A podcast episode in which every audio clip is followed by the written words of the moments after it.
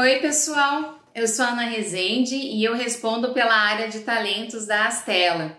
Se essa é a tua primeira vez aqui com a gente, esse aqui é o Astela Talent Talks, um espaço para a gente falar sobre gestão de pessoas, gestão de talentos, liderança, todo esse pacote people. E normalmente eu respondo a perguntas que eu escuto de maneira recorrente nesse mundão aí no meu dia a dia. Hoje eu vou compartilhar com vocês um pedido de ajuda que eu recebi há dois dias atrás, que talvez seja uma ajuda que você está precisando também. E o tema é feedback. Então eu estava tendo uma conversa com uma founder e estava explicando para ela a importância dela dar feedback de uma maneira mais frequente. E ela, de uma maneira até, eu estava eu tava sendo bem insistente sobre isso, e de uma maneira até um pouco impaciente, ela falou: tá bom, para de dizer que isso é importante e me ensina a fazer. Eu achei um pedido justo, né? É, e como a nossa proposta aqui é trazer how to também para vocês, pode ser um tema que, que contribua contigo. Antes de eu falar da metodologia que eu recomendei para ela, que é a metodologia que eu me sinto mais confortável no meu dia a dia quando eu dou feedback, eu quero alinhar dois pontos rapidamente com vocês. O primeiro ponto é que feedback é o compartilhamento de uma informação, é o compartilhamento da minha percepção sobre um comportamento, sobre o resultado que alguém está trazendo. Então, eu não sou a dona da verdade, eu não estou fazendo um relato da verdade, eu estou relatando a minha percepção sobre algo. Por que, que isso é importante? Porque isso já coloca a gente num lugar de humildade, já coloca a gente num lugar de diálogo, onde eu vou falar como eu percebi e eu quero que a pessoa também me conte como ela percebeu. Tomara que a gente tenha percepções alinhadas, mas se nós não tivermos, é mega importante que a gente converse sobre esse desalinhamento. Senão eu vou dar o feedback, a pessoa vai achar que eu tô louca não foi eficiente. E o segundo ponto é a gente sempre ter clareza de qual é o meu objetivo com esse feedback. Eu vou contar minha percepção sobre um comportamento que eu quero que seja mantido, que eu quero reconhecer esse comportamento, ou eu estou indo conversar sobre um comportamento, um resultado que eu quero que seja diferente.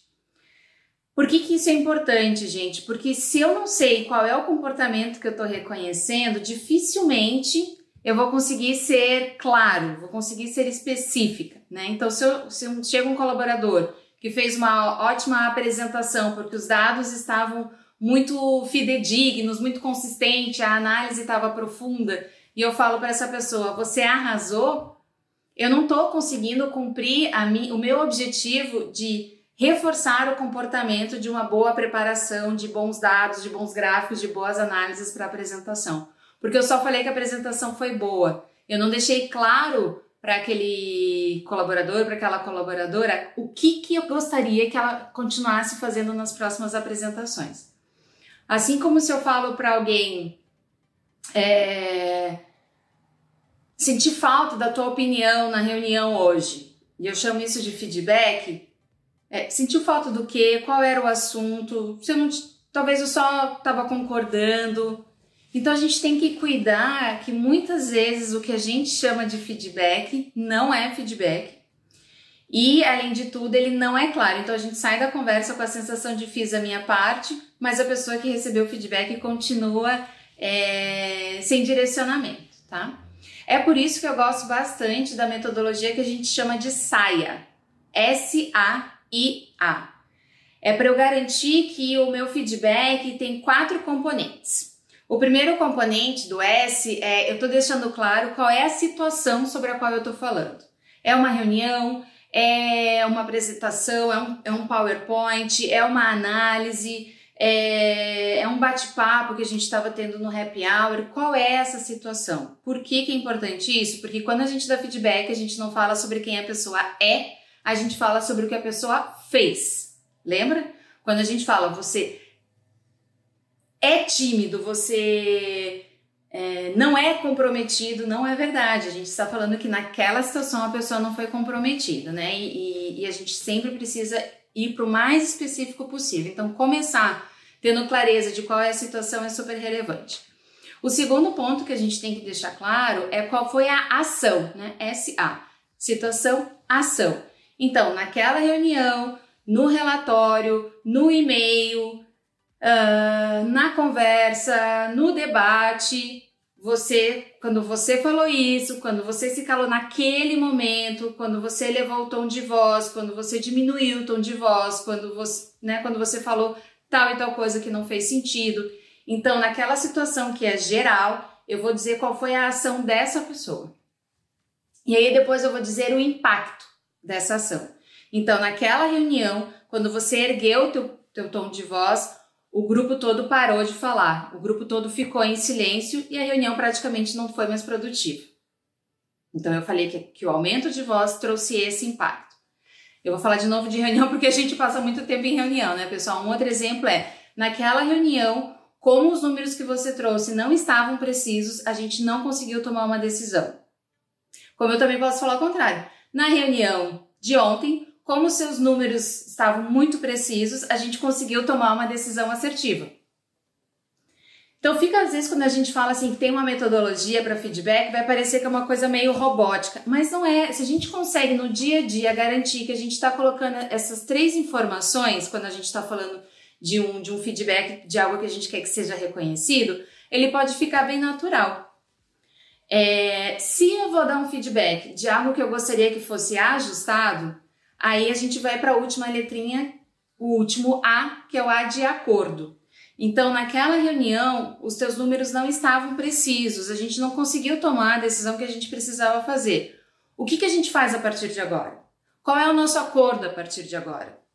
Você precisa de mais prazo? Você precisa de menos prazo? Você precisa de ajuda para os cálculos? Você precisa de, de, de, um, de uma plataforma, de um aplicativo? Você não está conseguindo se concentrar porque está com um problema pessoal? Qual é o acordo que a gente faz para que aquela ação não aconteça de novo, que é uma ação que a gente não quer que se repita, para a gente não ter aquele resultado que a gente quer que não se repita. Se eu só dou feedback e não ajudo o meu colaborador a pensar numa alternativa, principalmente falando em empresas de crescimento acelerado, que a gente tem muitos profissionais que são juniores, que aprendem a trabalhar, né, aprendem o dia a dia de uma empresa com a gente, a gente precisa ajudá-los a pensar nessas alternativas. Qual é o comportamento alternativo? E aí a gente chama isso do A de acordo, tá?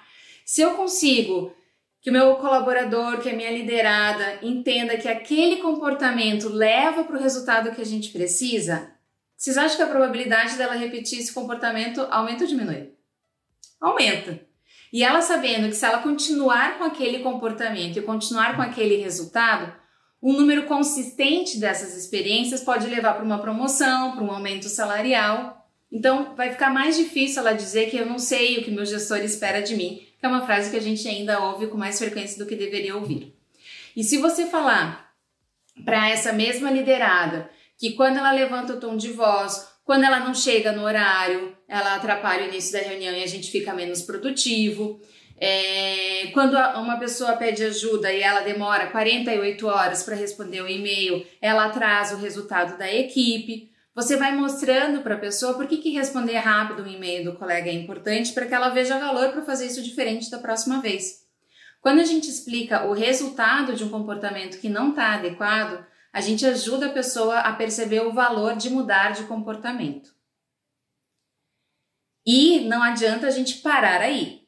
A gente tem que levar uma alternativa, mas o melhor dos mundos é não levarmos a alternativa, mas perguntarmos para a pessoa o que, que você pode fazer diferente para a gente entrar num novo acordo de como vai, sair, como vai ser a partir de agora. Mas se realmente for uma pessoa que está num estágio de carreira muito inicial, nos primeiros feedbacks é interessante que a gente já traga uma sugestão de um acordo de qual vai ser o novo comportamento. Mas se alguém que já está contigo há mais tempo, que já entende como a empresa funciona, Sempre pergunte para esse colaborador qual é a alternativa que ele traz para você, para que ele vá criando autonomia no desenvolvimento dele. Deu certo? Deu para entender, gente, como funciona?